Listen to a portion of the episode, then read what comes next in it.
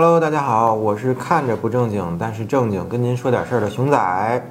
那么前几天啊，我在麦当劳里做甜筒，然后呢，偶然听到隔壁桌的小哥哥呢，在和一位面容姣好的小姐姐说，他的某国产品牌爱车的风阻系数啊，比跑车还低。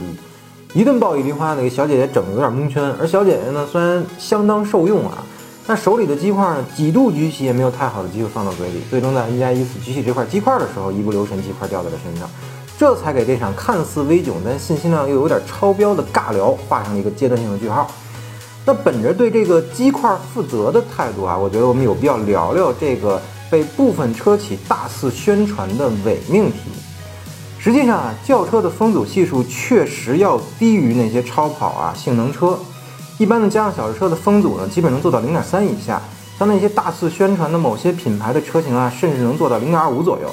这是一个相当不错的成绩啊！而超跑的风阻呢，比如说法拉利四五八，它的风阻系数大概在零点三三；Portofino，它可以做到零点三一二；帕加尼宗达，它可以做到零点三；而 F 一呢，它的风阻系数大概在一点零，也就是跟一块板砖差不多。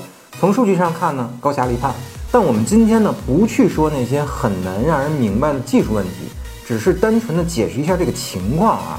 其实，无论是燃油车还是电动车，这种家用小轿车在行驶过程中呢，大概有百分之六十到七十的动力是用来克服风阻的，并且速度越快，风阻越大，这个数值呢也会越来越高。所以，对于一般的家用小轿车来说，更低的风阻设计其实意味着更低的燃油消耗。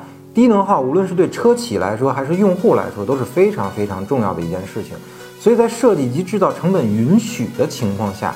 主机厂自然很乐意去降低风阻系数的，而跑车的情况呢，和普通民用小轿车是完全不一样的。跑车追求的是什么？极度的轻量化和大马力，能轻的地方就必须得轻，不能轻的地方呢，想办法也一定要轻。所以你看啊，能用合金甚至是碳钛的地方，就绝对不会用钢，因为它没有控制成本这概念。一台跑车动辄 V 八、V 十，甚至是 V 十二的引擎，大几百匹，恨不得上千匹马力，时速动不动呢就超过三百三十公里以上。整备质量呢，牛点的一吨出头，差不多的一吨三四，大马力、轻量化，跑得快还得稳，这不符合物理定律啊！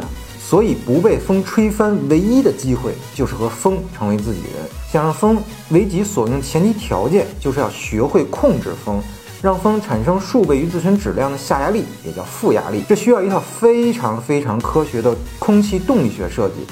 但当你企图控制风、改变风的自然流向时，这势必会增加风阻系数。这就是为什么跑得越快的车，风阻系数却越大的原因。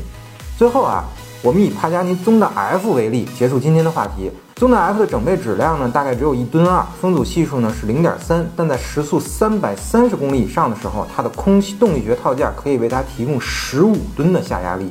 所以，别再被那些所谓的风阻理论忽悠了。至少别在吃鸡块的时候，好吗？